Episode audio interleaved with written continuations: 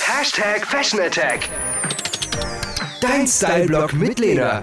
Worum geht's? Also ich liebe ja Streetwear, ja. Das heißt so ein bisschen Skater-Style mit Used Jeans und Karohemd.